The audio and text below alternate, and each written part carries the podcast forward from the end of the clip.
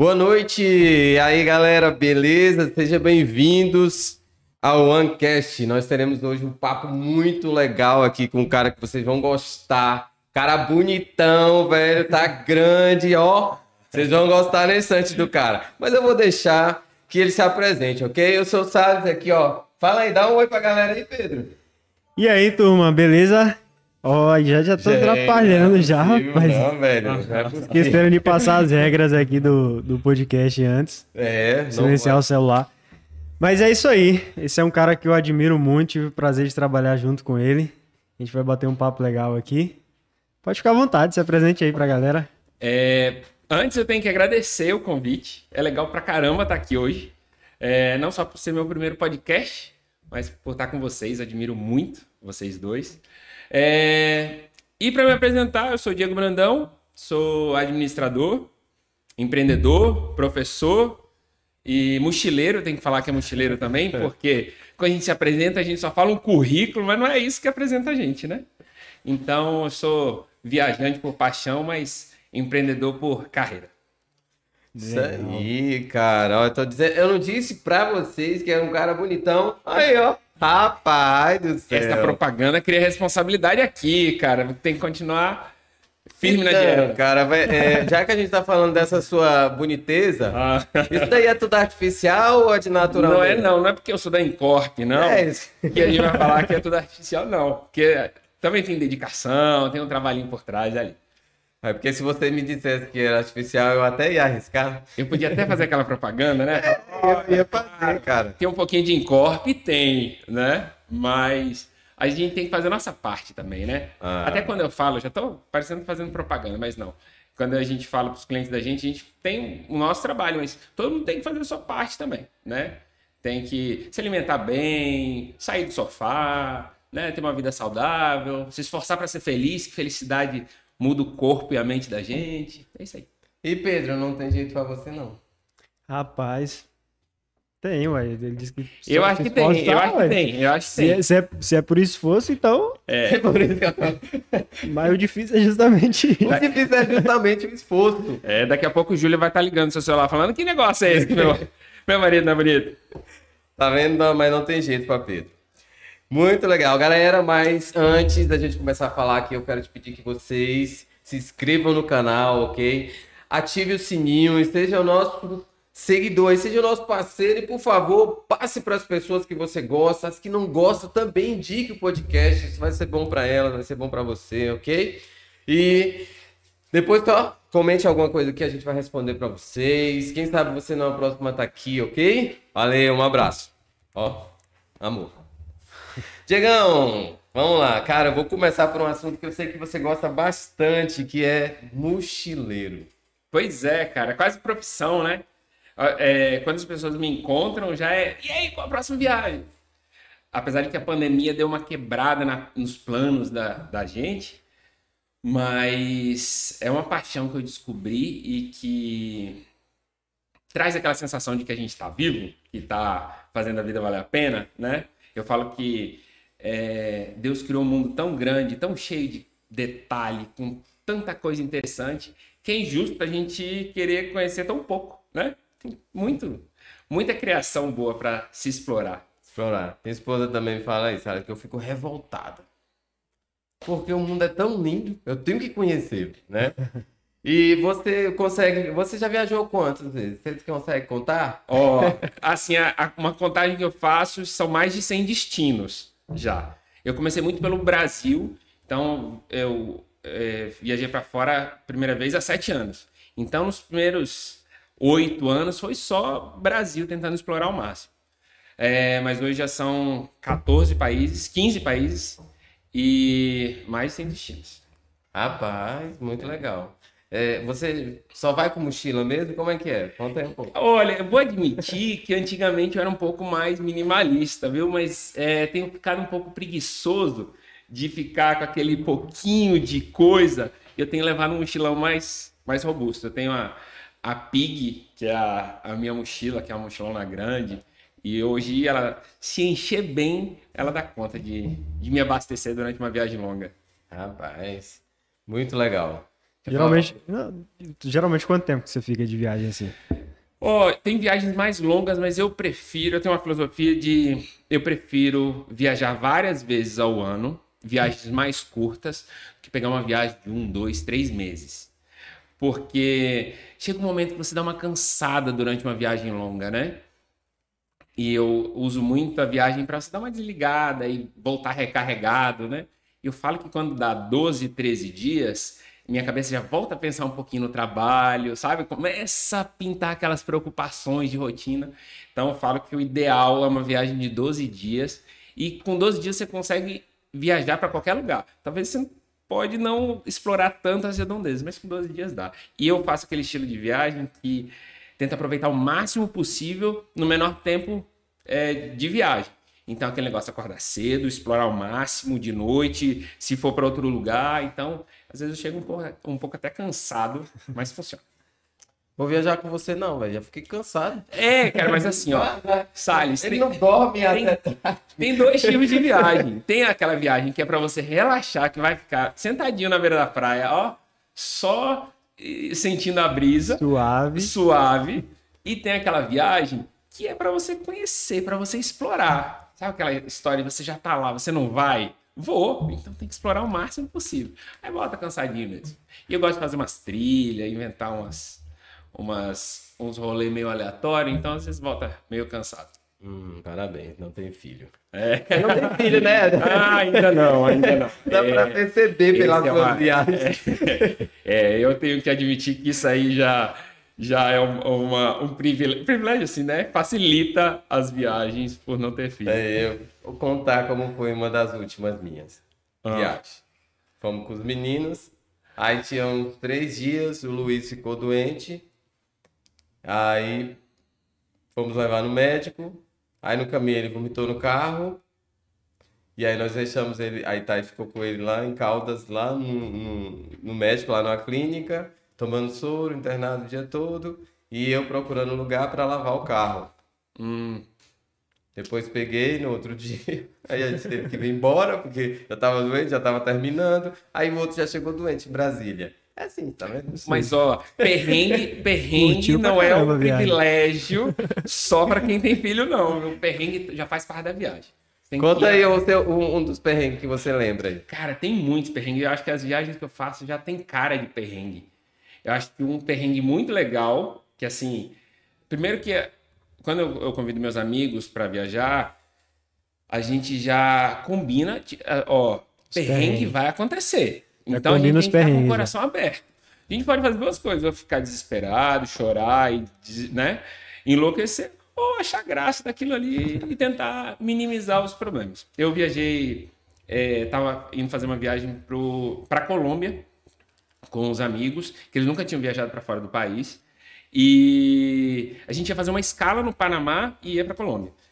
E aí, meus amigos super empolgados, chegamos no aeroporto, é, deu overbooking. Para quem está ouvindo e não sabe o que é overbooking, é quando a companhia aérea vende mais passagens do que tem vaga no avião. E aí, a gente conversando com o pessoal do guichê, esperou até finalizar o embarque, realmente, e o overbooking só tinha sido para minha passagem. Aí eles, meus amigos acabaram ficando comigo. E aí, conversando com o cara do guichê, o avião já tinha decolado, falando, cara, é muito injusto esse negócio. E a companhia não faz nada pela gente? Aí o cara falou, ó, um dos benefícios da nossa companhia é que você pode aqui alterar a sua viagem. Então você pode ir para outro destino, desde que seja com a nossa companhia aérea. Aí meus amigos estavam lá um pouco abatidos, tristes, né? Porque a gente já ia perder o outro voo, só seria 24 horas depois. Aí eu botei o meu senso de geografia para funcionar, lembrei de um lugar. E esse lugar, para não achar que é um lugar fácil de chegar, é um lugar chamado San Blas, que são umas ilhas que fica no Panamá, na costa do Panamá. É, é- são ilhas autônomas é, que vivem índios, ou seja, não tem, eles não fazem parte do país necessariamente, enfim. E que para você chegar até lá, um índio tem que ir de barco te buscar.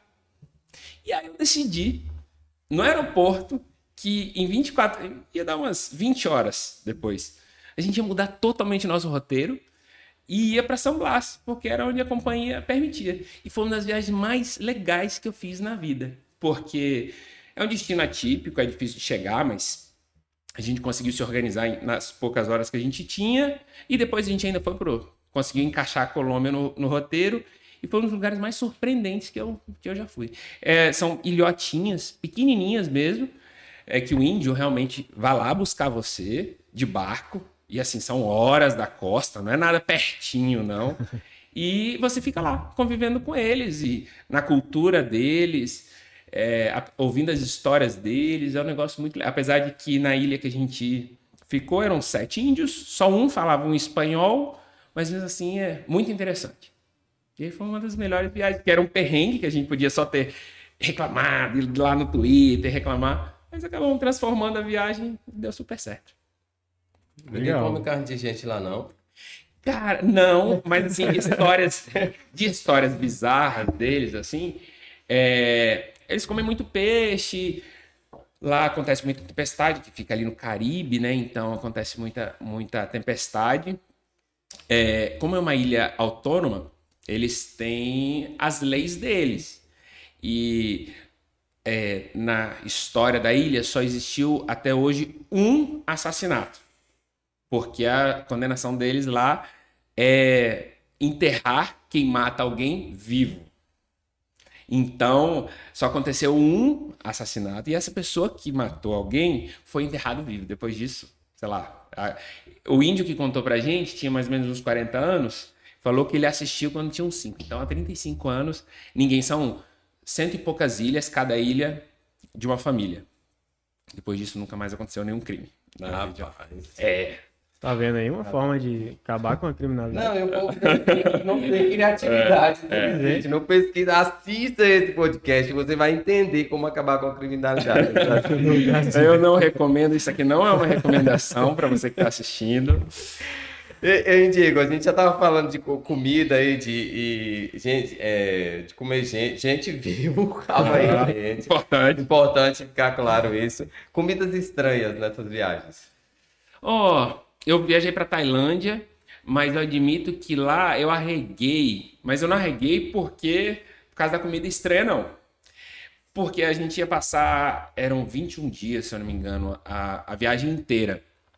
Viagem super cansativa, eram quatro países, sabe? Esse negócio dorme e já vai para outro lugar. E aí eu fiquei com muito medo de comer algumas coisas, por exemplo, escorpião, barata, porque a forma que era servida, tipo, era no meio da rua, igual um espetinho, sabe? Então, assim, uma bandeja, vai saber quantos dias aquele escorpião não estava lá para ser, né, para ser vendido. E se me der uma alergia, uma dor de barriga, um negócio, eu preferi arregar. Mas, ó, de comida estranha, eu acho que no Peru tem um, um animal chamado cui, que é tipo um porquinho da Índia, é, fedorento e eles cozinham ele meio vivo e ele fica com os dentinhos, parecendo uma ratazana, sabe? Você parece que você tá comendo um rato fedorento. Eu arreguei. Eu não fui nesse não. Rapaz, eu iria procurar uma padaria. É. É, é bom, é bom levar um O biscoitinho. pão É, da barreirinha. Pão da barreirinha de manteiga. é bom levar um biscoitinho, É, galera. mas- é bom saber, né? Mas, mas Salles, eu vou aberto à experiência. Porque é, você vai para outro lugar, você tem que conhecer o que, que eles. Como eles vivem, né? Quais são as experiências dele. Se alguém vier para cá, uma feira da Barreirinhas, e num sábado, não vai ter o sarapatel lá, não vai achar aquele negócio meio estranho? Vai. Não vai achar. Então. gente- Todo mundo tem um pouquinho das suas estranhezas. De outro lugar deve ter pizza de calabresa, né? É. Então, na dúvida, Todo lugar tem um subway ali. uma pizza de Tem. calabresa, a gente vai na pizza de calabresa. Já pagou muito mico em viagem? Já paguei o quê? Muito mico em viagem? Ah, vergonha a gente passa, viu? Cara, assim, de vergonha agora lembrar. Mas eu não ligo muito pra passar a vergonha, porque a gente já tá lá, ninguém conhece a gente, né? Eu lembro uma vez, E aí, né? Eu tava, eu gosto muito de viajar com amigos e, e meus parceiros de viagem, só que eu também gosto de fazer viagem sozinho. E é, uma vez eu fui para tava fazendo uma, uma um mochilão pela Bolívia e eu resolvi ir para uma boate sozinho, falando, lá eu conheço alguém, lá a gente faz amizade. Fiz amizade logo na fila. Os latinos, em geral, são pessoas muito abertas a fazer amizade e tal. Fiz amizade com o pessoal na fila e chegou lá e eu dançando com, é, com o povo. E eu lembro que na época ela era aquela música Lepo Lepo. E aí começou a rolar os DJ, o DJ começou a colocar umas músicas brasileiras, a galera que tava ali em volta começou, tipo, brincar. E aí começaram a tocar Lepo Lepo, falaram, sobe no balcão e ensina a gente. Em resumo, eu fiquei lá, em cima do balcão, ensinando a galera da boate como se dança, qual é a coreografia do Lepo Lepo. Mas não é vergonha, não, porque ninguém conhece. Ah, não, não, Ninguém sabe dessa história, né? Ninguém Agora sabe. todo mundo sabe. Alguém deve ter filmado. Filmado, isso. né? É, Loucura. Que ano foi? 2000, ano do Lepo Lepo, acho que 2016, talvez. Aí, galera, vamos Não, pesquisar. vamos é pesquisar, A boate. internet deixa rastro. É, sempre tem, né? Sempre tem. A internet deixa rastro, a gente acha. É. Beleza, então, cara, mas a gente conhece você muito além disso, né? Que é uma, algo que a gente tá conhecendo bastante, admirando esse seu lado aventureiro, mochileiro, né? Espero que na próxima viagem você convide. Você paga pros amigos? Ou Cara, não pago. Mas, assim, como eu, eu, eu- Minhas viagens eu compro muito com milhas. Então, sempre eu acho promoção, promoção com milhas. Então, quem viaja comigo geralmente consegue com umas passagens bem, bem da hora. Beleza, então tipo, bom. Vamos conversar depois desse podcast pra gente alinhar algumas coisas. ai, ai. Empreendedorismo, como isso entrou na sua vida? É, eu não sei quando, mas eu, assim, desde que eu me entendo por, por ah, assim, qual vai ser sua carreira, é, já me vi a ideia de empreender.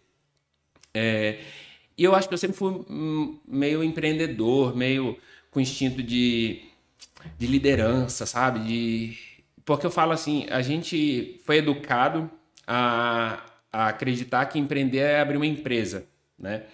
E, na verdade, empreender é você realmente é, tomar frente, você inovar, você querer construir algo. Que seja uma história, que seja um legado, que seja... Enfim, é, e eu acho que eu sempre acabei sendo, sendo o empreendedor nas coisas que eu fiz, né? Então, eu sempre fui o cara que encabeçava uma gincana, ah, era coordenador nas coisas desde a época da catequese, quando era coroinha, eu era o coordenador dos coroinha. Quando era, sabe? Então, acho que eu sempre tive esse, essa liderança, né? Grêmio estudantil, enfim, nessas coisas. Então, eu acho que a- acabou a minha carreira de empreendedor e é, empresário foi meio sendo construída desde novo. É, mas eu lembro que desde os 15, 16, pelo menos, eu já vislumbrava montar um, um negócio, ter uma empresa. Ah, muito legal. Fala um pouco aí sobre sua, sua empresa. Eu sou dono da Incorp, né? Eu gosto sempre de falar que eu sou diretor, porque dono parece que eu só tenho e não trabalho, né? Então eu trabalho lá. É... Viajando assim tanto, você consegue trabalhar? Claro! E olha, é uma coisa, inclusive esse canal que, é, que fala muito sobre empreendedorismo, é, a gente tá numa geração muito empreendedora, né? E eu acho que a nossa geração é, tá olhando, tá ressignificando o que é empreender, porque algumas décadas atrás, pelo menos para mim, empreender remetia a, é, a ganhar dinheiro, pessoas que ganham muito dinheiro, mas há, há pessoas que abrem sete horas, só ele tem a chave da empresa, ele é o último a sair, seja 8, 9 horas, ele não delega quase nada, porque ele, ele que concentra tudo, ele quem fecha o caixa, ele quem controla o dinheiro, e ele que não tem vida além daquilo ali, concentra todas as forças e acha super legal aquilo ali, tudo bem, né? Pode, pode achar. É, mas eu acho que a nossa geração ela ressignificou um pouco o empreendedorismo, porque hoje empreender não é só ganhar dinheiro. Eu acho que empreender é você deixar um legado, é você é, ter uma função social, é você construir algo massa, uma, uma empresa com uma identidade, com uma marca, com uma personalidade. É, isso Pedro entende bem, é, de você ter realmente uma personalidade e você saber qual é o propósito daquilo. É, e, inclusive, empreender, é, as pessoas, acho que hoje, depois de ressignificarem, elas vêm empreender como ter um pouco mais de liberdade. É, eu falo que lá na, na minha empresa, é, todo mundo é um pouco chefe. Então, é, se for para construir uma empresa onde eu não confio em quem trabalha comigo, onde é, eu não consiga delegar funções e onde eu, a partir do momento que eu sair da empresa, a empresa não funciona, para mim ela não faz muito sentido. Então, eu preciso ter liberdade para empreender em outros negócios, é, para eu poder aproveitar a vida também, né? Que isso é, é importante, a gente precisa ser feliz dentro e fora da, da empresa. E, e também acaba ganhando de das pessoas que trabalham com, comigo ter um pouquinho a sensação de autonomia e autoridade. Então, é, as pessoas aprendem a, a liderar, aprendem a gerir, aprendem, elas têm autonomia para isso. E ao longo do tempo isso funciona muito bem. Então, eu acho que para mim, um sinônimo de saúde de uma empresa é ela funcionar sem o dono estar tá ali. Então, se ela funciona muito bem sem o dono estar tá ali, para mim é uma empresa que já está bem saudável. Bem saudável. Legal, esse seu posicionamento aí é algo bem muito interessante. Quando você fala essa nova geração, né? Eu posso ver, eu vejo muito no Pedro, né? Porque o Pedro tem quase a metade da minha 25 anos só.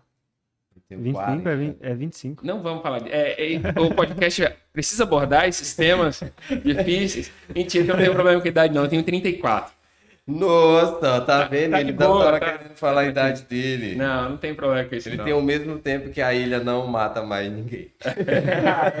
é verdade. Então, se você não sabe, chegou nesse ponto aqui, você tem que voltar para é. saber por que, que a ilha não mata mais é. ninguém, ok? E, então, aí você criou um negócio, você tem uma marca, né? Você não tem só uma, como é que se diz? Um ponto, né? Você tem uma marca na cidade de Barreiras. É, você pensava já nesse tamanho quando você imaginou a Encop ou não? Ela foi, foi o tempo que foi. Como é que era o seu pensamento inicial? A gente, é, é, a gente sempre pensa longe, né? A gente sempre tende a pensar grande. É, mas de verdade e honestamente, eu sempre pensava é, em ter uma, um negócio que fosse muito saudável é, e que realmente agregasse na vida das pessoas e que tivesse a minha cara, né? Quando eu montei, a, a frase que eu dizia era que se for para ser um negócio como todos os outros, não vale a pena montar. Então, se não for algo que realmente é, eu enxergue como um grande potencial de agregar na vida, na autoestima, na felicidade das pessoas, inclusive de quem trabalha comigo, é, se ela não exercer esse papel, não funciona.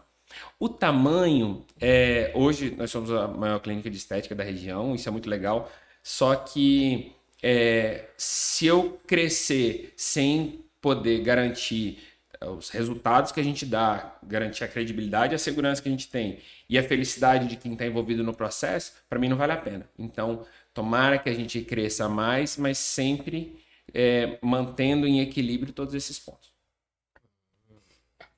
Interessante, vamos lá, vamos lá. É, qual a, a, o que você pensa assim sobre marca, sobre você já falou sobre as suas, sobre algumas questões, mas como você vê hoje as empresas é, e a preocupação delas com a marca? Você acha que a sua preocupação ela é também vista em outros empresários ou você ainda acha que precisa de mais uma evolução nessa ou eu acho que as pessoas estão evoluindo porque as marcas elas estão sendo mais expostas, né? Não está mais só na fachada. Elas elas estão na internet, elas estão nas redes sociais. Ficou mais acessível, né? Mais acessível, Pedrão. E, e assim, é, hoje você está mais exposto. Sim. Então, se você faz uma, uma publicidade é, que constranja, que erre, né, rude, ela vai ser pulverizada super negativa. Ela vai, não é aquela coisa que você pode ir lá trocar. Caiu num print já era, né? Então. Eternizou ali já. É. Então, acho que nesse aspecto, eu acho que as empresas elas estão mais cautelosas. Mas eu acho que ainda tem muito para para crescer e desenvolver. Eu acho que as grandes, as grandes marcas elas estão mais preocupadas com isso. As pequenas ainda estão estão engatinhando nesse, nesse processo aí.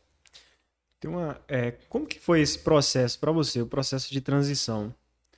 E você pegou a, a Incop já tem mais de mais de 10, 10 anos, vai né? fazer 11 anos agora. Mais de 10 anos. Então você pegou essa transição aí para o digital. Sim. Pegou bem, bem, bem forte nessa transição aí, porque passou por um período de pandemia, tudo isso aí. Então, você acompanhou, pegou o período ali em que se trabalhava muito a mídia off, né? E essa transição para o digital. E você, como sempre foi um cara muito antenado, que sempre investiu muito em marketing, acredito que você fez esses investimentos também lá atrás. E como que foi para você essa transição aí da, da, da sua marca do off para o digital? Como que você acompanhou isso? Olha que bom, Pedrão, que ao longo desse processo a gente teve a maturidade de ter certos cuidados e de investir em tecnologia, é, no sentido da gente há quase 11 anos, né? Então na nossa época ainda não existia o WhatsApp, por exemplo, Aham. né? Então o WhatsApp surgiu no meio do processo. Então a gente começou na numa era onde funcionava panfletagem, estirar uma faixa horrorosa no centro da cidade, atrapalhando visualmente a cidade, mas enfim, era uma, uma um formato que naquela época é, ainda existia. Mas a gente foi muito precursor nesse processo, inclusive, porque logo quando começou o WhatsApp, a gente já implantou essa ferramenta lá para agendar horário, para comuni se comunicar né, com, com os clientes, e ainda numa época onde o SMS é o que funcionava. É, e aí a gente teve uma rede social muito forte desde, desde sempre, desde a, do, do Facebook, enfim.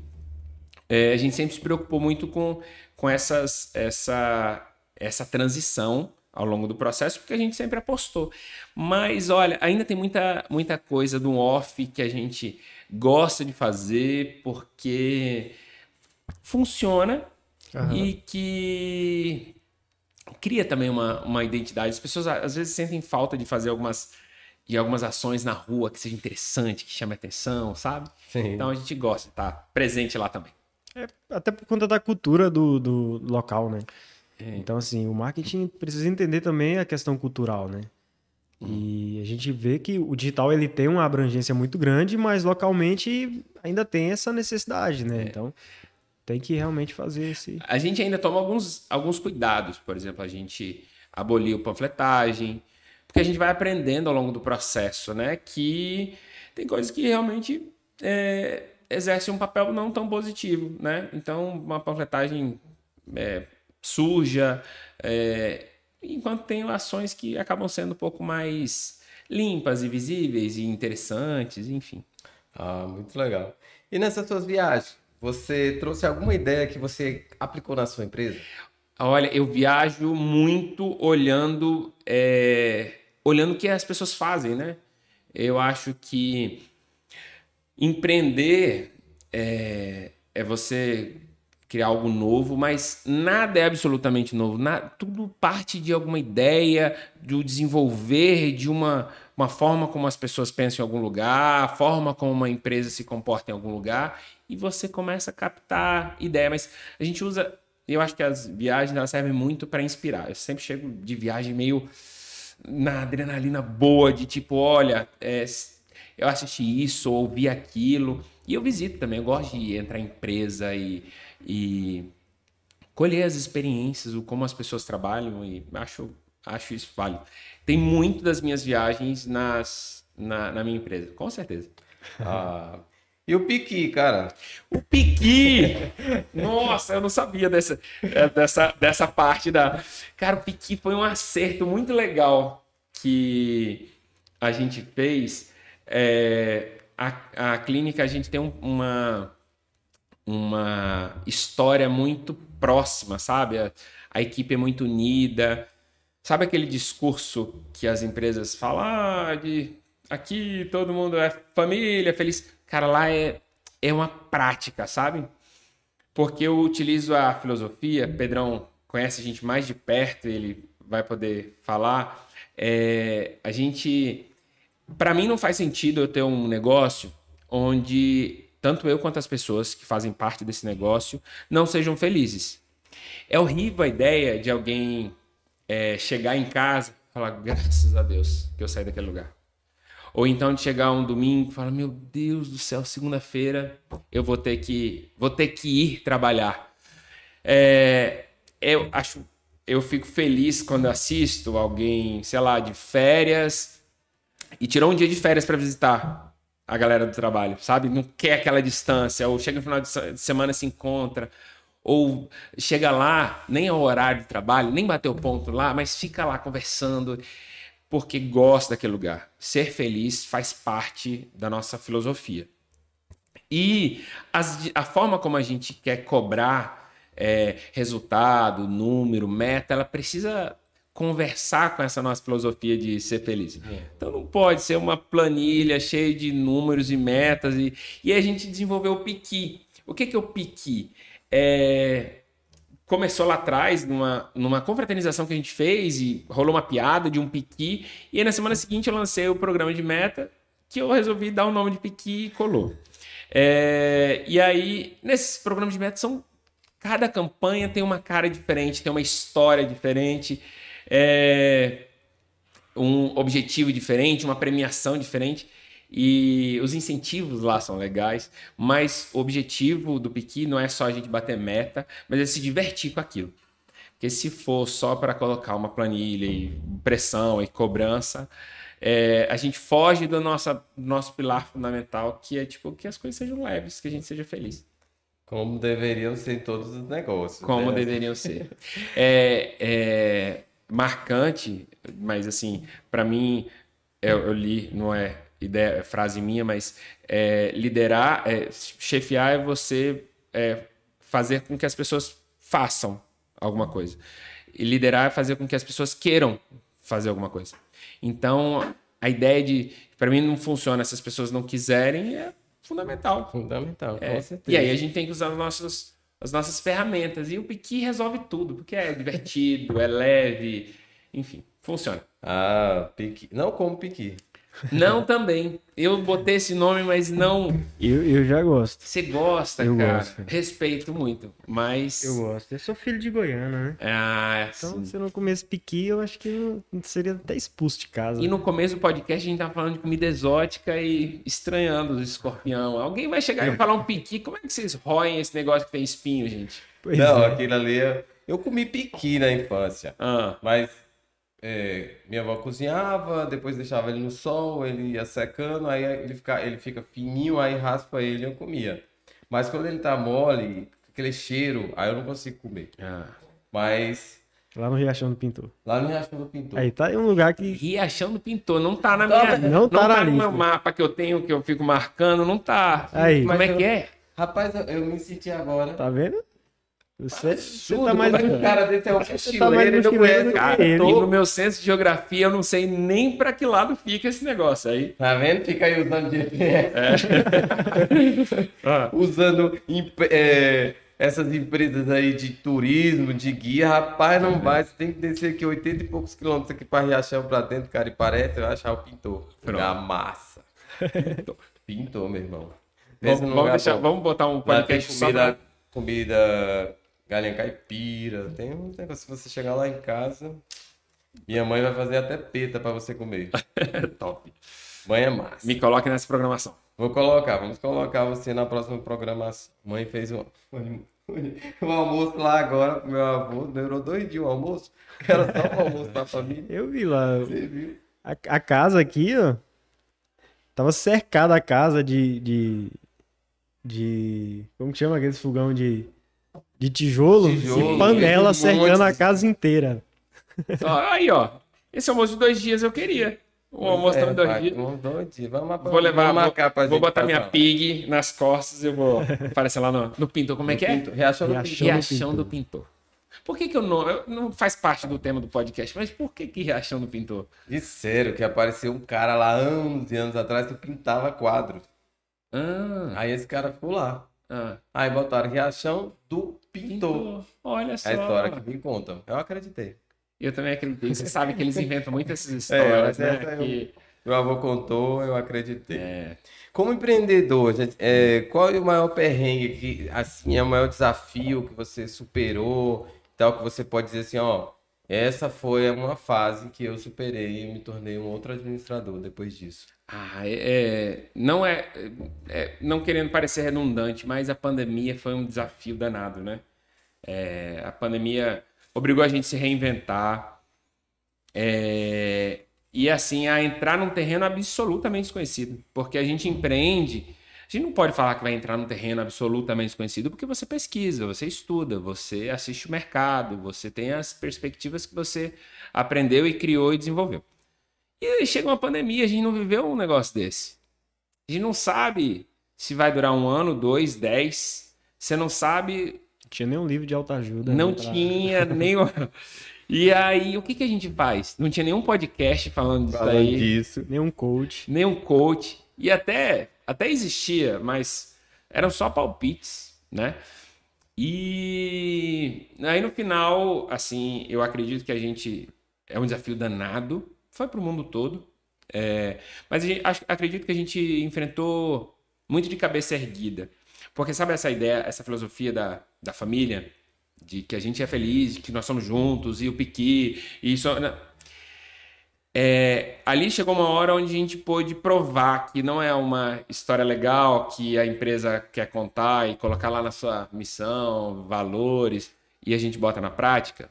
É, quando começou e o fecha-fecha, demissões em massa, a primeira conversa que a gente teve juntos foi: é, se a gente fechar, a gente fecha juntos.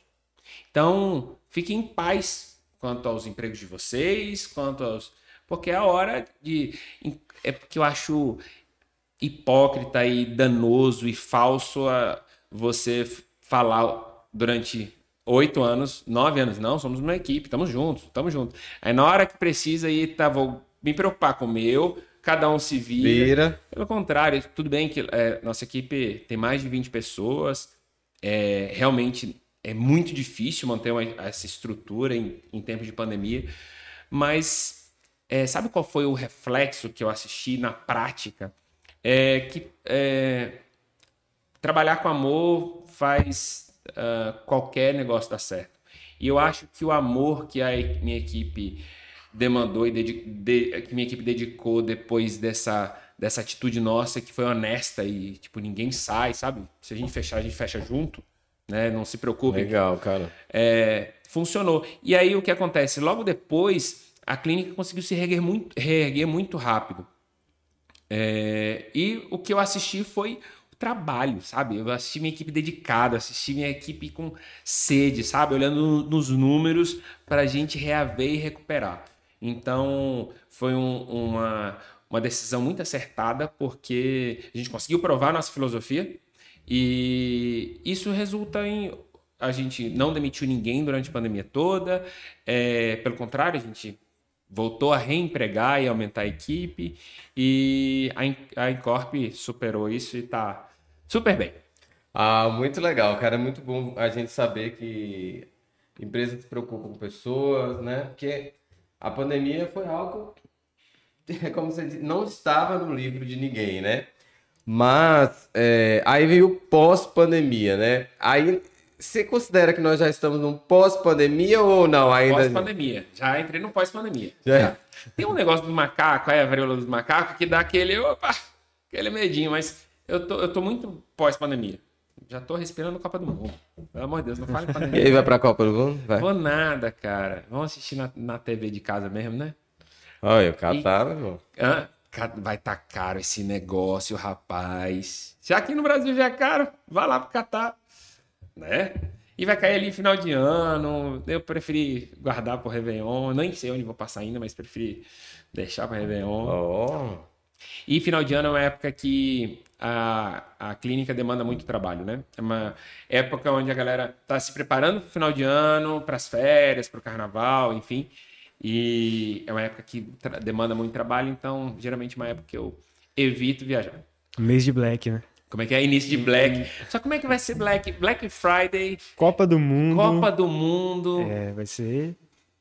Se você fizesse um podcast ano que vem, talvez eu responda. O momento mais difícil da minha empresa foi juntar Black Friday e Copa do Mundo. Copa do Mundo. Talvez. Pós-eleição. Pós-eleição, Vai pós-eleição. ter coisa nesse ano, viu? Vamos voltar a falar do Piqui e do pintor lá. É. O que que você não faria? no- na minha empresa? Na sua- que você fez, ou como empreendedor na sua empresa, ou algo que você fez há algum tempo, nessa linha de empreendedorismo que você não faria hoje. Olha, sinceramente, a gente não aprende só acertando, não. A experiência é você extrair da dor, dos problemas, dos erros, o, o que fazer e o que não fazer, né? E eu acho que a gente, não é, a gente é construído muito dos, dos erros também. Então, honestamente, eu não deixaria de fazer nada, não. Tudo que eu fiz, faria de novo. Faria de novo. E agora, cara, vamos lá. Quero saber um negócio de você. Hum, E aí, quem vai cas- casar? Vai casar esse ano? Vai casar no ano que vem? Conta aí como é que tá esse negócio aí, rapaz. que pauta é essa, né? Essa pauta agora é pessoal, galera. A gente agora vai dar na vida de Steve. Cara, ainda não, meus, meus projetos é, de vida. Porque sua vida tá boa demais. Tá. Não tá? Cara, que sabe, uma- eu acho que Eu, eu vou ficar quieto pra- porque a Júlia deve. A gente já tá Ele assistindo. vai É, assistir mas depois. eu, eu acho, inclusive, que é, falando da, da minha geração, apesar de que vocês são de gerações bem próximas da minha, você é da minha, é, mas minha geração é uma geração meio egoísta, cara, né? Então, assim, tô viajando, tô, né, aproveitando a vida, e a gente pensa, eu, eu tive uma, uma criança, meu, meu sobrinho, meu afilhado, tem seis anos, e ele cresceu muito próximo de mim. E é uma delícia criança em casa, cara. É divertidíssimo e é lindo assistir o desenvolvimento de um ser humano. É lindo você participar desse processo de construir um ser humano, né? É, Só que aí você tem que abrir mão de muita coisa, né? É. É, é. Tem. E, e eu acho que eu que- quando eu for embarcar nisso, eu quero estar com o coração e a cabeça 100% preparado e dedicado. Eu não quero ter aquele sofrimento. Coitado. Eu não Vai. quero ter aquele, aquele sentimento. Vamos gravar outro podcast. Eu não quero ter aquele sentimento tipo, poxa, queria tanto ir pra Índia, mas o menino só tem um ano e meio, sabe? É, eu quero quando chegar a hora estar com a cabeça 100% pronta. Aí nunca vai estar 100% pronto, né? Mas eu quero estar com o coração mais preparado para abrir, ab- abdicar de coisas que eu queria em prol de um ou dois ou alguns ser humaninhos. É, rapaz, eu fosse você, eu começava logo. Enquanto tem força, É, é, né? Enquanto consegue correr. enquanto consegue correr. Mas aí que tá, a gente tem que ter uma vida saudável, né? Praticar esportes para poder dar conta ali quando tiver uns 50, 60, ainda correr atrás do, do menino. Hum. 50, Que 60. tal, hein, Pedro? Você que me acompanha os meus dois. Rapaz. É luta. Não, eu tô ligado que menino pequeno, moço, é difícil. Ontem ele tava falando por que que, tipo, me perguntando por que vocês não têm filho. Que a Júlia não quis ainda. Aí eu falei, filho, não, não vamos vou deixar- deixar- de, de deixar filho claro pra aqui já. ter a Júlia, não. E não vai conversar muito esse negócio de ter filho, não, porque daqui a pouco você tá aí conversando, profetizando na vida dos outros. deixa a vida de Júlia. E tá, ainda falou assim, Pedro, deixa a vida Ju- a deles sem saber de filho. Mas eu, que- eu queria deixar claro aqui, ó, podcast Júlia, você foi anunciada aqui, ele jogou a responsabilidade em cima de você agora. Joguei, você viu, joguei, né? ela sabe. Ah, ela sabe, já tá por dentro, né? Mas, ó, eu, eu acho, inclusive, assim, é, a vida são etapas, né? Então, e assim, as etapas e os prazos, cada um é, é muito particular, é muito Sim. individual, né? E eu acho bom e importante, saudável você cumprir as etapas que você que você pretende, sabe? Então, tô na minha etapa ainda, me deixa eh, fazer minha, Vamos minha dar etapa. uma aí, vamos fazer um- um- uma pesquisa aí. Vai dar namoro. Vai dar namoro. A gente vai, a gente vai abrir um quadro aqui, vai dar namoro com o Diego, ok, gente? Olha, eu queria deixar claro que eu não recebi a pauta desse podcast antes de sentar nessa mesa aqui, ó. Porque aí a gente vai ver Eu quem vai Como assim essa para a próxima viagem. Ah, Você tá viajando, tá tranquilo, tá escolhendo onde vai comer, o que não vai comer, se... não pode. é. Não, mas ó, é, a- de próximas viagens eu já tenho todos os desenhos. Tipo, pode ser ano que vem, pode ser daqui a dois. Mas menino pequeno a gente vai deixar para um projeto mais, mais longo. Bom, onde você vai comer? Onde tiver feijão com arroz. É. Mais ou menos assim, né? É. Porque senão você Mas não, não, é legal a ideia de ter um menino e, e botar na mochila também e seguir viagem? Não, se o meu, se quiser, meu- se fosse pelo meu, ele iria toda Bota semana viajar. Não tem aquele canguru bota Mas aí, faz trilha? muda os lugares, viu? Como é que é? Muda os lugares. Eu concordo, eu concordo. Mas é bom, viu? É. Nada, moço. Leva logo o menino pra Tailândia, já, o menino já sai com, com o sistema imunológico pronto pra É, tudo. eu acho também, o menino tem que ser Com criado no chão. Tipo, eu também acho. É. É, porque senão, meu irmão, sua vida vai ficar tranquila demais. Ele vai irritar a gente. Calma. Sabia, né? É, mas olha, eu vou te falar, é, a minha geração, assim, ao, meu, ao, ao redor já. Todo mundo com filho, assim, a maioria dos meus melhores amigos já estão com menino, e aí então os programas já são com menino, mas é legal, tô ali brincando com os meninos, estamos participando É, criação. é legal, a gente nem precisa trocar. É, né? Eu tava falando com o Eric, ó. Ah. E falei, e aí você? Calma. Ah, ali vai demorar também. Ela tá no meu, no meu bonde. Tá, ela tá, mas aí a gente tá dando umas pressão na mãe de, de Pedro, são amigas agora. Tá- dando- tá dando uma ajudando pressão, lá. né? Pronto. Tá vendo? Só precisando arrumar alguém pra pressionar você. e aí, sua família, sua mãe, seu pai, como que é a relação de você? Como... Você ainda fica com sua mãe? Não, você já tá. Não, eu tô morando só, mas. Ela não aguentou. Não! Ah, minha- minha- olha, minha relação com meus pais é a coisa mais linda do mundo. É, meus pais. Você lá. Não, é. Apesar de que assim, Qual é o ó. nome da sua mãe? Meu, é, Zete. Dona. Zete, um abraço. Eu sei que você é apaixonada menino. É. Mas fez bem, viu? É, Zete e Jurandir. Meu pai é Jurandir. E minha relação com eles é, é linda. Assim, já fazia parte de uma vontade de sair de casa há um tempo atrás. Só que aí tem, assim, é, dois motivadores que acabou atrasando esse processo. Hoje eu moro sozinho e tal, mas. é, um que meu pai é caminhoneiro, então ele passa muito tempo fora de casa. Então acaba sendo uma companhia para minha mãe.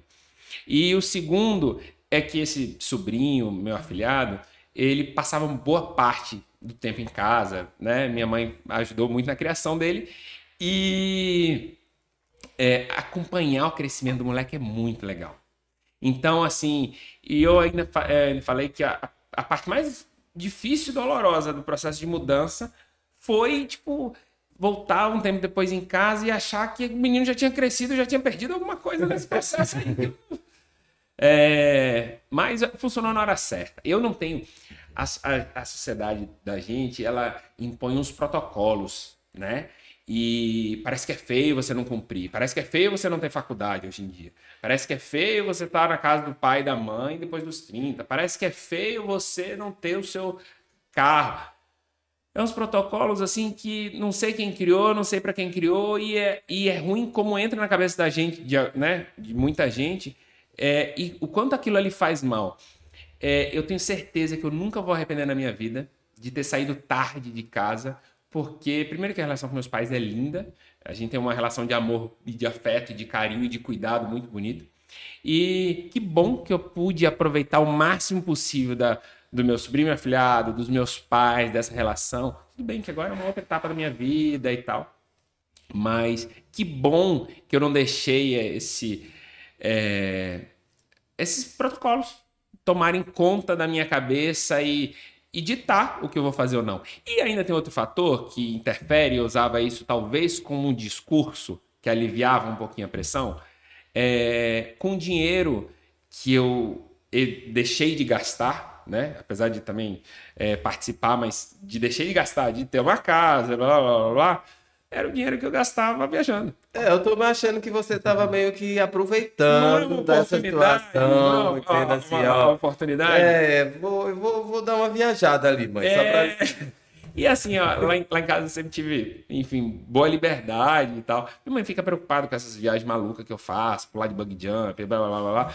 Mas ela apoia e tal. Então é ótimo. E, ó, vou falar um negócio: viajar para o lugar mais incrível e impressionante do mundo. Mas que sensação boa voltar para casa, né? Eu também acho, eu sempre falo Que isso. sensação. A gente Você- gosta de falar disso, eu né? volto assim, ó, eu volto felizão, naquela viagem assim, que, cheia de história, de recordação, que me arrepia, mas pisar em casa é uma sensação maravilhosa. Então, é, aproveito para mandar um beijo para minha mãe, meu pai, esses dois lindos, me deram uma criação incrível. Enfim, só tenho que agradecer. Inclusive, eu acho que vocês poderiam cobrar um pouquinho dele, né?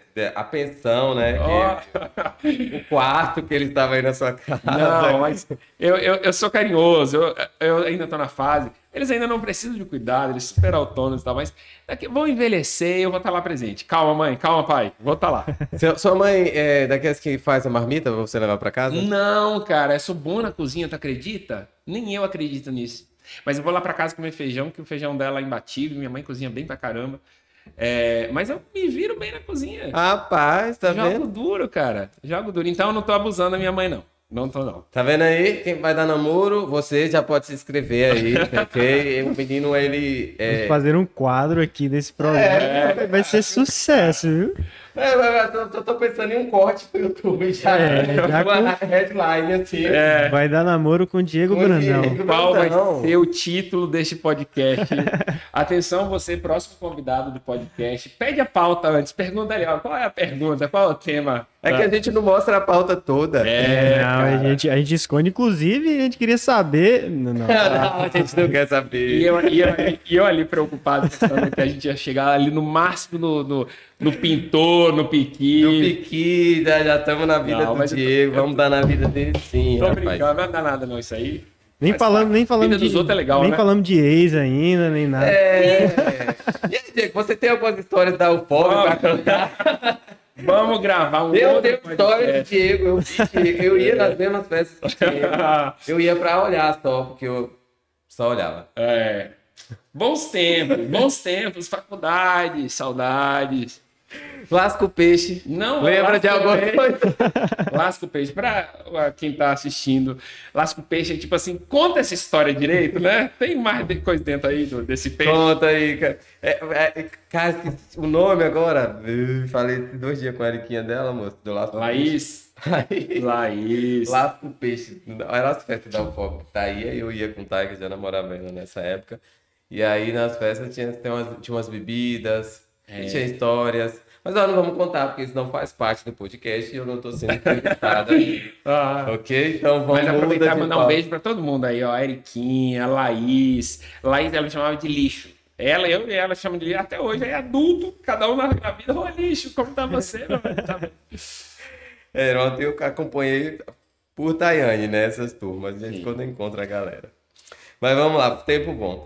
E, mas não vamos sair da pauta que você deve algumas dormidas e alimentação para sua mãe, né? Que você Tá. inclusive gastou esse Vamos botar na planilha todo, isso a aí. Minha mãe, depois a planilha, gente, ok? a gente acerta esse negócio. É, a gente tem advogado aqui para ajudar a senhora. Eu tô cuidando dela, tô cuidando dela na Encorp. Olha que legal. Olha que Ai, legal. é. Nossa, que menino bondoso, cobrando meia. né? Não, olha que absurdo, minha mãe, pelo amor de Deus. Liga aqui para desmentir, minha mãe, por favor. Cobrando meia. Cara, e o mundo. A gente já começou a falar um pouquinho sobre o mundo digital, pós-pandemia. Quero. Fala um pouquinho aí. Você trabalha com influência? O que, que você entende, acha, vê esse mundo aí do marketing de influência? Olha, eu acho que entrou numa época onde o número dos seguidores era a parte mais relevante, né? Então, tem muito seguidor é importante. É, mas hoje, eu vou dizer em resultado. Pra gente, as pessoas, esses micro-influencers, que é uma nomenclatura que deu para pessoas que não têm milhares e milhares e milhares de seguidores, mas que é, joga limpo, tem uma conversa direta, é, as pessoas querem assistir, que não fica te enchendo de, de panfleto, sabe? De entulho, aquela, quando vê aquele story cheio de bolinha lá que você fala, não vou assistir. Então, hoje, esses influencers que não são gigantescos, são pessoas que dão muito resultado. Então, e lá para os nossos influencers, a gente nunca, nunca deu um roteiro. Fala, fala isso ou fala aquilo. Vá lá e você grava o story. Seja você e seja né, é, mais autêntico possível. E eu acho que essa autenticidade é, precisa estar presente na, nesses, no, no perfil e na metodologia de um, de um influencer, é, seja grande ou pequeno, enfim, a todos. Ok. Você acompanha muito a influências assim, é, macro-influenciadores? Você acredita que não? Eu. Ah, eu vou te falar que eu, eu tô Eu no- acredito. Hã? Eu acredito, porque eu também. Eu não tenho muita paciência, Pedro. Eu, assim, é, stories, normalmente eu assisto aquelas quatro primeiras bolinhas que tá ali e desisto. Então, e as, eu, eu acabo é, caindo nos- no, no Instagram por causa agora com essa nova metodologia de tudo é vídeo, tudo é, é Reels. É, meu TDAH bate quando eu entro em um ali, ó, eu esqueço do mundo um pouco. Mas todo vídeo aleatório. Quando eu tô aprendendo a fazer uma escrivaninha, nem mexer com madeira eu mexo, mas tá lá, como fazer uma escrivaninha? Eu falo, olha. É, mas, para falar a verdade, paciência eu não tenho muita, não. Tenho não. Vocês têm? Não, eu acompanho muito pouco. Eu acompanho hoje mais porque um trabalho da nossa agência. É um dos é- braços da Um empresa. dos né? braços é agenciar influência. Sim. E a gente está com dois aqui, então eu assisto porque eu, eu quero saber o que, que eles estão postando, é, que linha eles estão adotando. Então eu acompanho alguns para entender, é, copiar como um artista, né? É, é faz, faz usar, usar a inspiração, tirar dali uma inspiração, né? Mas eu vou te falar, nem, nem muita, muita paciência eu tenho pra ser meio blogueirão, sabia? As pessoas falam, ah, posta mais da viagem. Cara, eu tenho um pouco, um pouco de preguicinha, pra falar a verdade. É porque viagem é um negócio que a galera gosta muito de assistir, né? Então, Mas olha, o que eu aprendi de viagem que funciona, funcionou muito bem pra mim. É, eu não posto mais real time o que tá acontecendo. Então, uma coisinha ou outra que eu vejo que eu não vou querer editar, não vou querer, né, tipo, legendar, só postar o que tá acontecendo, beleza. Mas é muito melhor. Vive aquele negócio, vive aquela experiência, sabe? Depois você conta. Porque é difícil fazer as duas coisas. Às vezes a gente tá lá diante de um lugar sensacional e você tá perdido lá pensando qual a legenda que eu vou colocar, qual arroba, qual emojizinho, qual.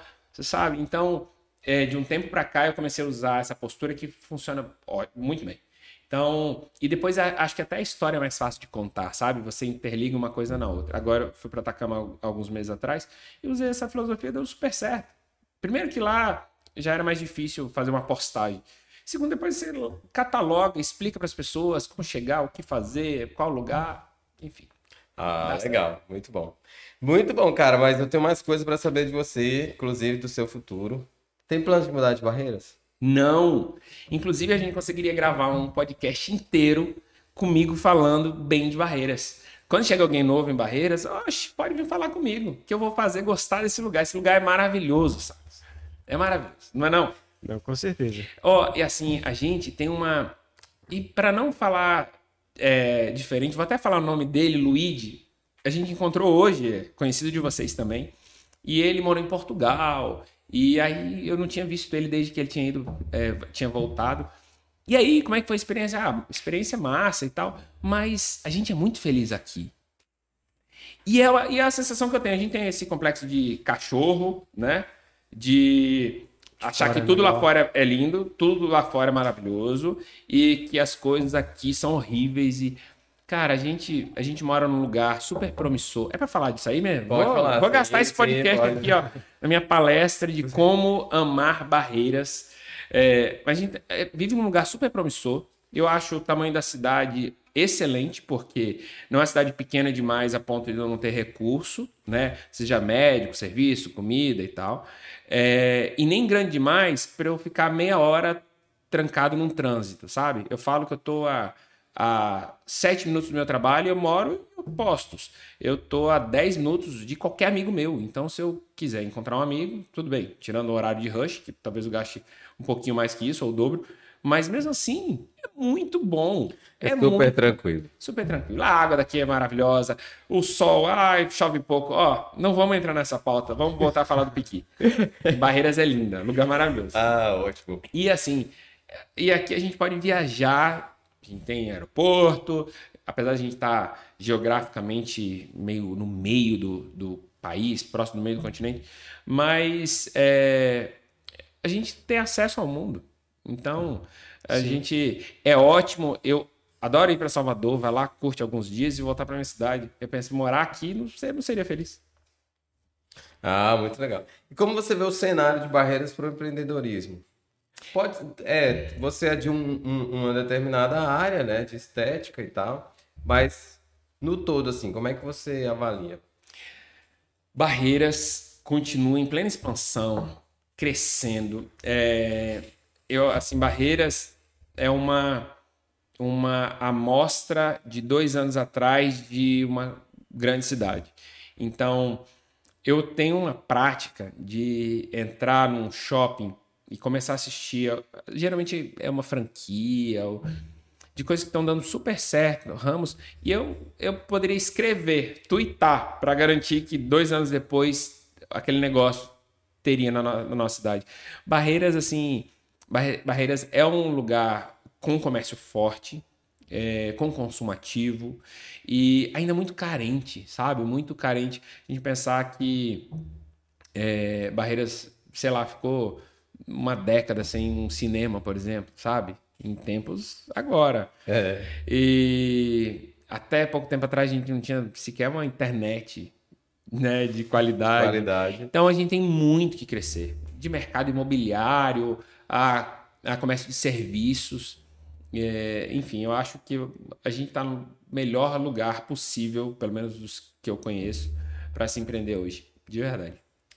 E uh, dentro desse, é, não a questão política, mas dentro desse cenário político, você vê é, grandes oportunidades para novos negócios dentro de, após o cenário político, ou você acha que vai dar uma eu acho que depois, é depois, depois que, que passa o período político, eu sempre tenho a sensação de que arrefece um pouco os ânimos, as adrenalinas, as apostas, as, as coisas entram numa normalidade, desde o mercado financeiro, a, a enfim, eu acredito que esse é, o pré-eleição, independente das circunstâncias, das pesquisas, é, causa medo, causa receio, né? Depois que passa, as pessoas voltam a, a fazer apostas, até porque você consegue vislumbrar melhor, né? Seus próximos quatro anos de economia, de situação política. Então eu, eu sou otimista para o pós, independente de, de, do que acontece, do que vai acontecer. Ah, muito... Sentiu uma, uma queda na, na demanda mesmo do mercado nesse período de pré-eleição? Como que foi? É, é, assim, ó, a gente utiliza muito dos dados, ainda mais a Incorp que vai, vai fazer 11 anos, a gente usa muito os, os dados para a gente poder comparar a sazonalidade, os números de épocas e tal. E hoje está muito complicado, muito complexo a gente utilizar referências porque a gente está saindo de um pós-pandemia, é, num ambiente onde tem iminência de guerra, um mercado financeiro que não está sabendo para que lado vai, os fatores políticos, é, enfim, está muito incerto tudo. Então é muito difícil mensurar, mensurar o quão a, o pós-pandemia, o quão a economia, o quão a política está afetando no resultado bom, no resultado ruim. Mas a gente tem sentido bons resultados, mas a gente acredita que seja um pouco pela demanda reprimida dos últimos dois anos, entende? Então as pessoas ficaram muito dentro de casa, é, a estética acabou entrando um pouquinho ali né, em desuso, as pessoas acabaram não sendo é, é, tão vaidosas, porque estavam dentro de casa né? E eu acho que essa demanda reprimida está sendo compensada agora. Então, eu hoje não tenho muito como dizer se aqui, até que ponto tem atrapalhado. Ok, muito, muito, muito interessante isso. E é, você começou falando sobre sua carreira como professor. Foi. E aí? Que coisa legal, viu, que eu fiz na vida. Foi ser professor. Eu, eu comecei com 20 anos.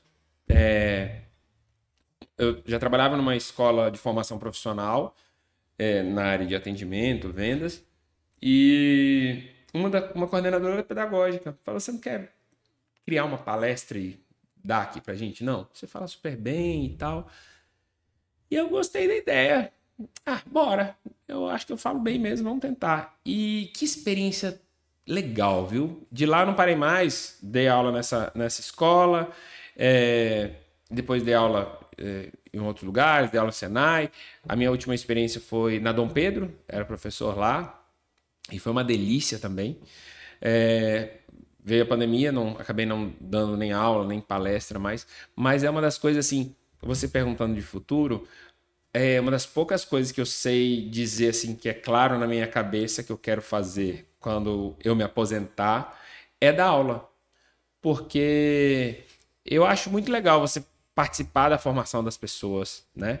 É, não só explicar um conteúdo, você participar do processo. E um processo. Eu sempre achei que a sala de aula é um processo levado muito no coletivo, mas é muito individual. É, um professor, pelo menos as experiências que eu tive com os professores que me inspiraram, são professores que olhavam muito para cada um, sabe? Não olhava a turma como a turma tal. Era o aluno tal, aluno tal, aluno tal, cada um com sua necessidade. E eu acho que, inclusive, eu lembro que eu não era dos melhores alunos ao longo da minha vida. Mas eu lembro que eu tinha alguns professores que eu tinha uma relação de proximidade, amizade, respeito, que eu podia estar no rolê que eu tivesse, eu não mataria uma aula dele, porque eu via, assistia a consideração que ele tinha por mim e a preocupação por mim, que eu achava desrespeitoso eu não, não retribuir. Eu não sabe? ia assistir aquela aula. Isso, né? então eu ia porque era um cara que eu gostava e admirava e, e se importava comigo, né? Sabia quem eu era, não era só um número de uma chamada feita. E eu tentei replicar isso e funciona, dá super certo. Né? O professor não serve só para falar, tem que ouvir, até entender cada um, o que cada um precisa, até você saber o que pode mudar na vida de cada um. Legal. Também gosto muito da área de docência. Legal, Não né? voltei mais porque realmente fiquei sem tempo para exercer hum. quando os meninos nasceram. Hum, né? Filho, tá é, tá, é, vocês repararam que tá jogando na minha cara toda hora? Ah, você não tem filho, não tem filho. E aí, mas eu pretendo, de alguma forma, exercer. Agora a gente está abrindo cursos, então estou exercendo essa parte em cursos, né? E se já, já assisti você palestrando também, né? Gostou? Gostei. Ah, você que fala aqui no meio. Olha, no podcast, não gostei. Não, não posso, né, gente? É. Não teria como dizer que não gostei. Já jogou na cara que eu tô é. devendo minha mãe. Inclusive, já... essa foi uma das coisas que estava em pauta, né? Ah. A resposta. A é. resposta. É. Do quê? Adivinha. Que ele gostou da, da palestra. Aí, ó. E, inclusive, depois a gente pode conversar, né? Quem ah. sabe não temos alguma coisa. Você quer trabalhar aqui na UAM? Olha, sendo contratado ao vivo nesse momento. Pô, ia ser da hora demais. Me chame. Me bote nesse... chamar. Vamos colocar ele pra fazer alguma coisa aqui. Não vamos não, gente. Bora. Super rola. Super top. Já, ó, já tá na internet. Posta aí pra mim, Pedrinho, por favor. Já coloca esse negócio para garantir é o contrato. o contrato. É. Mas, cara, é muito. É, sua história. Você é novo, né? Você tem 30, e poucos anos, é um cara novo, né? Poderia estar casado, lógico, mas é novo, mas dá tempo. Então eu admiro muito a sua história, né? Eu gostei muito de conversar aqui, de ouvir sobre o seu negócio, sobre a sua marca, sobre toda essa estrutura, toda essa trajetória, né? Porque é, é, algo que permanece, é algo que a gente conhece na cidade. Se nós falarmos sobre a Incorp, que a pessoa vai saber, né? Você já pensou em tornar uma franquia? Já. É... Só que assim, é... quando a gente vai expandir, montar uma, uma grande marca, é... eu queria ter o mesmo cuidado, o mesmo zelo, poder ter a mesma dedicação que eu tenho para minha empresa. E eu acho que hoje eu não estou preparado ainda para isso. E a gente tem que saber ser humilde para dizer até que ponto eu conseguiria dar esse passo, sabe? Eu acho que eu até conseguiria. É, a gente tem ótimos métodos, sabe? A gente entrega resultado, tem história, tem expertise nisso. Só que eu ia querer ser o Diego que eu sou para minha empresa em todas as outras franquias e hoje não tem tanto Diego para isso. Ah, e filiais? Olha, a gente tentou logo no começo da, da empresa, acho que no segundo ano, é, em Luiz Eduardo. O mercado lá é um pouco diferente daqui, mas eu acabei é, regredindo e voltando, dando um passo para trás e, e, investindo mais em barreiras, justamente porque essa ida minha, eu achei que tinha pouca presença. E apesar de ser importante uma empresa conseguir sobreviver e viver e rodar sozinha, é, a, a presença, a minha presença lá é importante porque é, personalidade daquele lugar é, também é a minha personalidade. Sim. Então você precisa é, alimentar essa personalidade o tempo todo, né? Então você precisa estabelecer e desenvolver essa, essa, essa personalidade. E no final das contas eu preferi manter aqui, crescer e enfim. Ah, é. quando vai ser a, a próxima viagem? Cara, eu tô com vários desenhos. Olha, eu tenho, eu tenho um mochilão que eu queria fazer por Portugal e Marrocos. Tenho um mochilão que eu queria fazer pela Croácia. É, tem os Estados Unidos, que eu ainda não conheço, já tenho visto, mas não conheço ainda. Isso tem muito, muito. Tem, é, tem um monte de Roraima que eu quero fazer junto com a Venezuela. Mas agora meus planos é só o Rock in Rio mês que vem, depois eu penso no próximo, próximo passo. Rapaz. Eu não podia falar que é mês que vem, porque vocês podem postar esse, esse podcast daqui, sei lá. Não, meu filho, sai essa semana. É, Instante que não já- vai. Ótimo. A- amanhã tá no ar. Então pronto. Beleza. Cara, o que é sucesso pra você? O que é sucesso pra mim? Sucesso pra mim é, é, é muito particular, porque a gente aprendeu que sucesso é o que a gente assiste. Então, ainda mais hoje com o Instagram, a gente rola nosso Instagram, o que a gente fica assistindo é sucesso. É, as pessoas é, desfrutando de dinheiro, ostentando, mostrando a, a sua versão mais bonita. É, e construir assim honestamente o que é sucesso para mim saber que é, andar com boas pessoas ter bons amigos bons uma boa equipe ter um bom ciclo social pessoas que me inspira e de que alguma forma eu inspiro elas É, e poder con- conciliar e convergir é, crescimento e vida, para mim, é o maior sinônimo de sucesso. Então, só viver e sem pensar em carreira não faria sentido. Só pensar em dinheiro sem desfrutar disso também, para mim, não faria sentido. Então, para mim, sucesso, poder juntar os dois e ter ao meu redor pessoas incríveis. Oh, legal. Isso é muito bom, cara. Hoje a gente realmente, como você falou, a internet ela tem trazido um conceito de sucesso, de vida, de família completamente diferente do que realmente é, né? A gente tem a aparência tá muito mais forte, né? E cada dia cresce mais essa preocupação do que o que é essencial. E assim, ó, é, as pessoas acabam comprando o sucesso dos outros como sua. E às vezes tem gente que dedica um esforço danado atrás desse sucesso que não é o deles. E aí é uma, é uma coisa super normal uma pessoa chegar, sei lá, em uma fase da vida, correu atrás o máximo possível de dinheiro, dinheiro, dinheiro, dinheiro, chegou lá no ápice. Aí chega lá e fala: o que que eu tô fazendo aqui? Não era isso que eu queria. Ou então alguém queria muito sucesso, fama, ter seguidor, ter um Instagram bombando. E quando chega lá em cima, fala, tipo, o que, que eu tô fazendo aqui? Não sou eu. Sabe? É, as pessoas compram o que é sucesso para os outros e beleza. Pode ser sucesso para o outro ser famoso, ou ser rico, ou enfim. É, mas as pessoas não buscarem dentro de si e entender exatamente que às vezes o sucesso é simples. E, e na mentalidade construída pela sociedade, ser simples é pobre, é pensar pouco. E às vezes o sucesso é simples. Às vezes o sucesso é construir uma família linda e que para algumas pessoas, tipo, tá, e aí? Além da família, você vai fazer o quê? Não, eu quero ter a melhor família possível. E esse é o sucesso para mim. Eu quero é, me orgulhar muito da construção da, do, do, do, do crescimento dos meus filhos. Tá, mas e o que, que você vai fazer além disso? Não. Sucesso é muito particular e você não precisa ter vergonha, não ter medo. Você só tem que olhar para dentro e saber aonde você vai dedicar suas forças, que no final é só aquilo que vai valer a pena. Beleza, tá vendo aí? Um aulão aí com o Diego. Né? Diego, a última pergunta que eu quero fazer pra você. Fala. Ele, ele dá- dá um sorrisinho assim, já dá um medo, assim. Não, não, a é última tranquilo. pergunta que eu vou fazer para você. Essa é tranquila, não se preocupe, não. Ah. É, relação a propósito, você é uma pessoa que se preocupa com esse eh, conceito de propósito, em viver o propósito, ou não é algo que te tira o sono? Olha, eu acho, eu acredito muito assim. Eu sempre fui uma pessoa que, é, que não sou egoísta, sabe? Então, é, eu, eu gosto de fazer parte da vida das pessoas.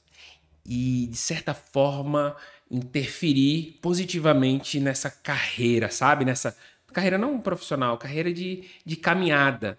Então eu fico super feliz de quando, de alguma forma, e geralmente positiva, é, eu interferir nessa caminhada. Que seja profissional, que seja de experiência, que seja emocional, sabe?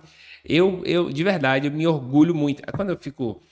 É uma forma de, de, de motivar, de me empolgar, é muito lembrando de viagem ou lembrando de, do, das minhas participações, que é o que você deixa. Agora, esse, esse mês atrás, há um mês atrás, ou um pouco mais, é, uma das minhas melhores amigas casou e ela casou com um cara que. Eh, ela é uma parceirona de viagem minha. É, e aí eu mandei mensagem para ela: Carla, é, decidimos a nossa próxima viagem. A gente vai para a África. É, só não pode ser a África do Sul, que eu já conheci, mas a gente vai para a África e eu quero que você escolha o lugar. Eu não vou ficar pesquisando mais destino, porque sempre sou eu que fico lá catalogando e pesquisando. Procuro, procuro um destino, mas vai ser a África e em período tal. Tá bom. E ela começou a procurar e nessa ela encontrou um cara em Salvador, ela mora lá em Salvador, encontrou um cara lá em Salvador que já tinha ido para o Egito, né, na África do Norte, e no norte da África, e mandou uma mensagem para ele.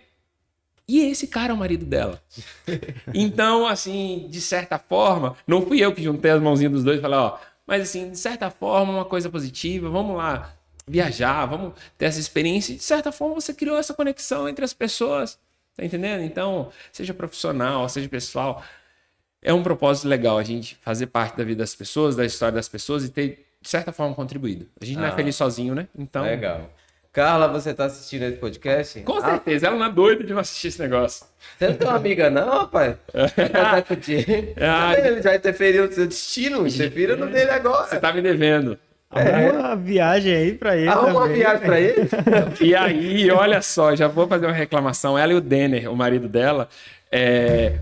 aonde foi a lua de mel? No Egito. Olha e aí, aí, minha viagem, eu não fui. Cadê? Eu, eu deveria ganhar essa viagem pro Egito, não deveria, não? Não, eu também acho. Isso praticamente foi um fora. É, exatamente. Essa viagem agora não lhe cabe.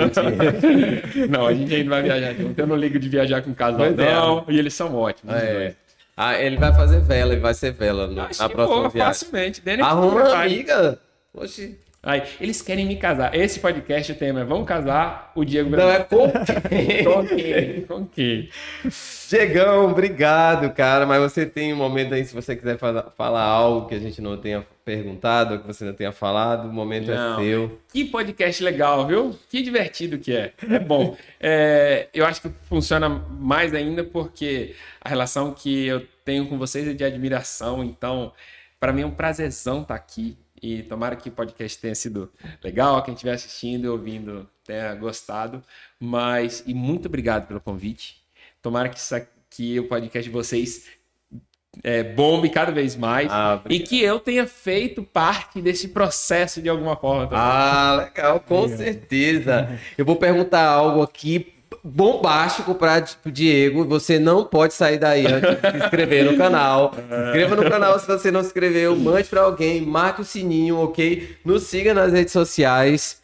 Tudo isso aqui eu tenho certeza que vai ajudar você. Não vai não, Pedro? Com Dá certeza. um tchau aí pra galera, Pedro. Vou falar, né? É. Rapaz, eu fiquei aqui só quieto, só, só aprendendo, né? Eu tenho uma admiração muito grande pelo Diego. Isso é verdade, Diego, ele te admira muito mesmo. é, já, tipo, é já, já, deixei isso bem, bem, isso é bem, bem aberto, tanto para as pessoas que trabalham com a gente hoje, como para ele também, né? A gente conversou muito lá no período que eu fiquei com vocês lá na clínica. Foi um período de um aprendizado enorme, que grande parte do aprendizado que eu tive lá eu tento implementar aqui no nosso negócio também. Então foi algo que agregou muito na minha vida. Sou um cara que eu tô começando, né, no, no, a minha vida aí como empreendedor. 25 anos, há quatro anos atrás eu comecei esse negócio. Comecei há três anos, né? Há quatro anos que eu comecei no mercado, mas há três anos que eu tô com, com, com essa empresa. E você, sem dúvida, foi um cara que me ajudou demais nesse processo. Aquele um ano que eu fiquei lá, eu sempre tentava aqueles cafezinhos que a gente ia pra sala é... ali, eu sempre tentava ficar sugando ali Ó, de você. Eu, eu, não sei se você vai ter uma, uma memória boa, mas assim, de um ano que a gente trabalhou junto lá, é, foi provavelmente no começo, na primeira etapa desse ano, é, que eu disse para você que é, dava para ver o, o, os passos que você dá ao longo da vida. E iam ser passos longos. E que independente de você trabalhando lá ou, com a gente ou não, eu queria te ter por perto. Você é um Sim. cara promissor, você é um cara inspirador. Então, que bom que eu tô aqui hoje. Que eu tô por perto, hein, Salles? Tá Continuo por perto. É, mas, enfim, você agregou demais e você agrega, né? Porque, querendo ou não, aquela marca tem, tem a cara de Pedro, né? Também. E feliz demais. Por hoje a gente tá compartilhando esse feedback legal da gente.